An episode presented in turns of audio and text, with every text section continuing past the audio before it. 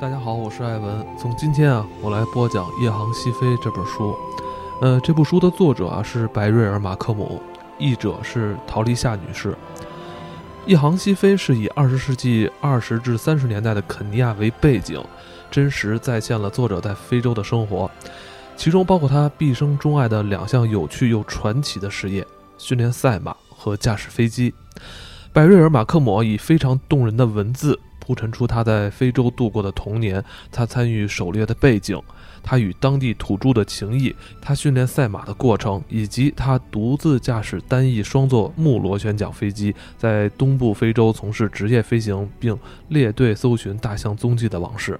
本书还详细记述了他从非洲驾机回英国沿途所遭遇的政治与自然险阻，最后更是记录了他在1936年9月独自驾机从英国飞越大西洋直抵北美的经过。作者简介：白瑞尔·马克姆，一九零二年十月二十六日出生在英国的莱斯特郡，四岁随父亲到了肯尼亚。他先是跟父亲训练赛马，十八岁便成为了非洲首位持赛马训练师执照的女性。一九三一年开始啊，她驾驶小型飞机在东部非洲载运邮件、乘客和补给物品，成为非洲第一位职业女飞行员。一九三六年九月，他从英国出发，驾驶飞机一路向西飞行，最后在加拿大迫降，费时二十一小时二十五分，成为第一位单人由东向西飞越大西洋的飞行员。一九三二年，《一航西飞》首次出版。一九五零年，他回到肯尼亚，重操赛马训练师的职业，直到一九八六年的八月三日，他在内罗毕自己的家中离世。海明威对此书也是非常的推崇，他的扉页的推荐是这么写的：“你读过白瑞尔·马克姆的《夜航西飞》了吗？他写的很好，精彩至极，让我愧为作家。我感觉自己只是个处理词语的木匠，将工作所得拼装到一起，有时略有所成。由于我彼时正在非洲，所以书中涉及的人物故事都是真实的。我希望你能买到该书并读一读，因为它真的棒极了。”译者陶丽夏女士也说到，十年前第一次读到《一行西飞》时，就想将它翻译成中文。你若问我这书为何迷人，那我只能反问你：非洲怎么能不迷人？飞行怎么能不迷人？他想做的只不过是向没有经历过他那个非洲的人们讲一个精彩的故事。这个故事就是他的人生。我们只能活一次，所以这个故事也只需讲述一次。序言。一行西飞充满诱惑与神秘，怕叨扰读者的乐趣，我不想对内容多加赘述，一言以蔽之。这本书是由三十年非洲岁月串联起来的片段回忆，讲述一位精彩女性从童年到一九三六年的人生经历。白瑞尔·马克姆常被认为是肯尼亚的卡尔克女巫，却不是你以为的那种寻常卡尔克。想象一下，卡尔克在尤利西斯身上施下咒语，于是他可以与他一同远行，学习航海。见识世界，他还顺手对他的男性同伴施下魔法，这样他们就不会对他闯入男子汉的世界愤愤不平，反而还欢迎他的加入。让众人着迷是容易的事，那是他天性使然，而且他知道自己想要什么：学识与冒险。自由女性这个专用名词总是让我担忧，它暗示着普遍存在的奴隶身份。最终，在我们所处的人生与时代，女性必须抬起她们低垂的头，奋起反抗。它也暗示着男人是自由的，但他们并非如此。在我看来，整个人类都正经历着艰难。男人与女人应该，而且将会结伴而行，从伤害大家的偏见与愚昧中解脱出来。但是，女人可以和男人一样，拥有勇气和意志力，永远走他们选择的人生路，无视任何约定俗成的界限。我怀疑百瑞尔·马克姆是否听说过“自由女性”一说。或者作为一位彻头彻尾的魅力女性，她是否曾考虑过女权主义？一九一九年，她十七岁的时候，将所有的家当装进两只马鞍包，以她唯一知晓的方式独自谋生。她没有家，也没有家人等她回去。一航西飞记录的正是这种初生牛犊的勇气。一个勇敢的、令人动容的十七岁女孩，决定了她未来的人生。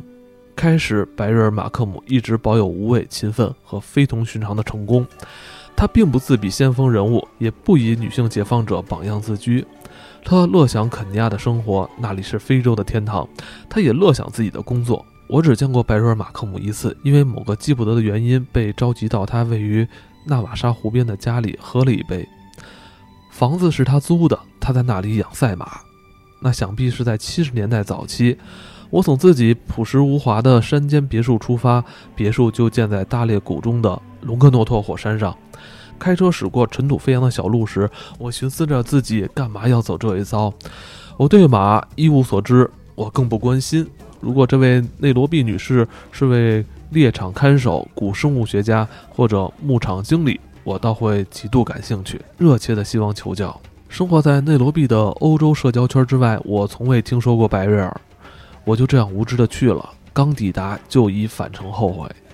漆黑之中，要在那坑坑洼洼的路上开十六英里。白瑞尔在一间很典型的客厅里接待了我。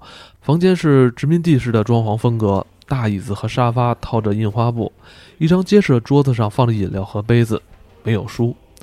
总是留意书籍是我的职业病。白瑞尔穿着黑色的紧身长裤和黑色的高领丝质套衫，这在卡其装盛行的内陆地区是颇具异域风情的穿着。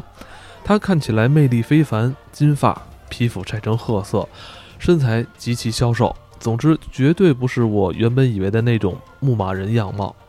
我草率做出错误论断，不管用意何在，这位穆海加高尔夫俱乐部内罗毕社交圈乏味又老掉牙的核心的宠儿，训练赛马不过是为了取乐。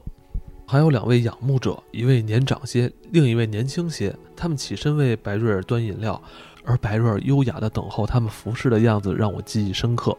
那时候，百瑞尔已经快七十了。我原以为她是位样貌出众的四十岁女人。我们漫不经心地说这些无关痛痒的话。我猜她跟女人相处时一定不太自在。尽管她对驾驭男人很在行，对马就更不用说了。她说她写了本书，大概这就是我被邀请的原因，因为我想谈谈关于书的事。我错过了这次机会，我没有在意。尽管。尽管唯一的中间人福斯特反复提及外表有欺骗性，但本该由我去挖掘外表下潜在的东西。我谢过百瑞尔，和来时一样无知的回去了。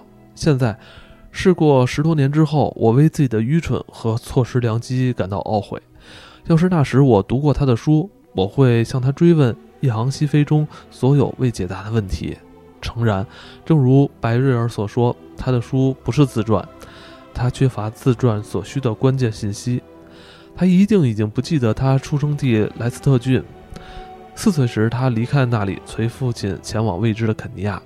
但为什么桑赫斯特出身的克伦特巴克上尉会带着女儿到非洲，而儿子留给了感情不和的妻子？白瑞尔没有提及他的哥哥和母亲，没有提及自己的婚姻，他没有提及1929年出生的儿子。他带着爱意与仰慕写他的父亲，但还需要更多。在他讲述高潮迭起的故事之间是重重疑云。现在我向别人打听白瑞尔，和以前一样，他还住在租来的房子里。这间临近内罗毕赛马场的小房子是赛马会赠予的。他依旧训练赛马，也骑这些赛马。还对一位友人说过，他在马上比在地上更自在。我还听人说，有人看见他走在内罗华大街上，步履矫健，金发飘飘，你会以为她是位妙龄女子。她租来的住处最近被抢劫了两次，第二次她被打成重伤，但她仍住在那里。没有女人比她更在意自己的物质环境，这大概是因为她在灌木丛中的小泥屋里度过了幼年时光。她父亲在开垦农场，人们带着担忧说起白日尔。还和往常一样手头紧。这个令人仰慕的女人，她收集各种战利品，除了钱。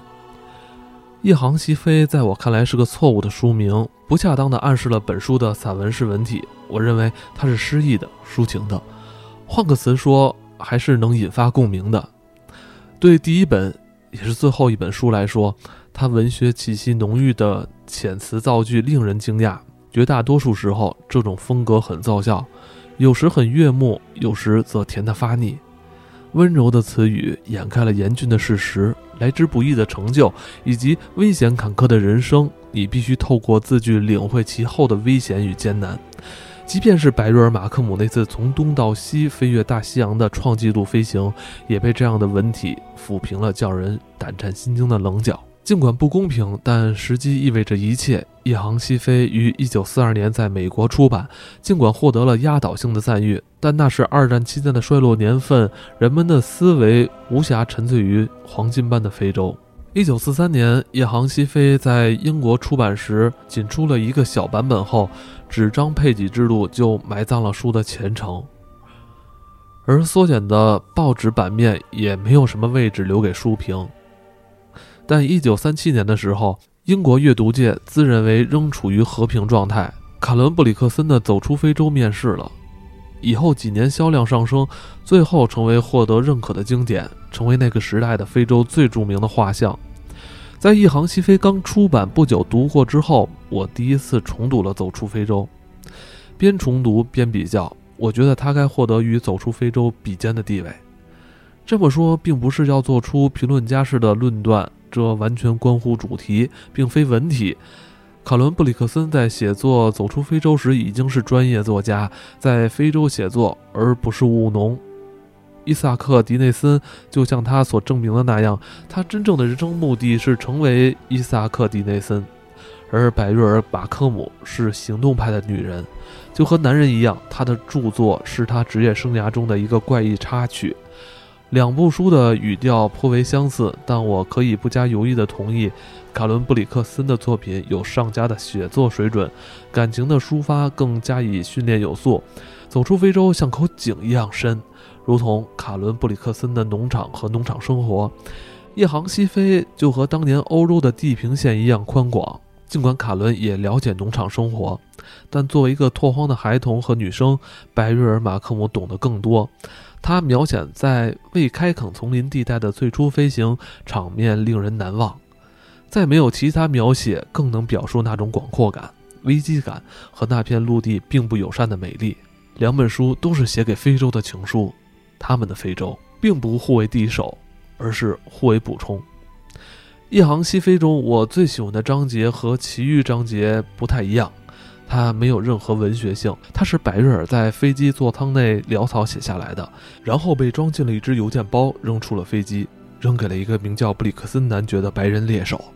他一直在地面等待着。白瑞尔接着飞过塔纳河畔茂密的丛林地带，那里租给布里克森的顾客，来狩猎旅行的人们在那里观看大象。我感觉这部分是最贴近真实的他，无畏、能干、专业，而且风趣。一航西飞的谜依旧未解，那就是白瑞尔自己。玛莎·盖尔霍恩，一九八四年于犀牛车骑。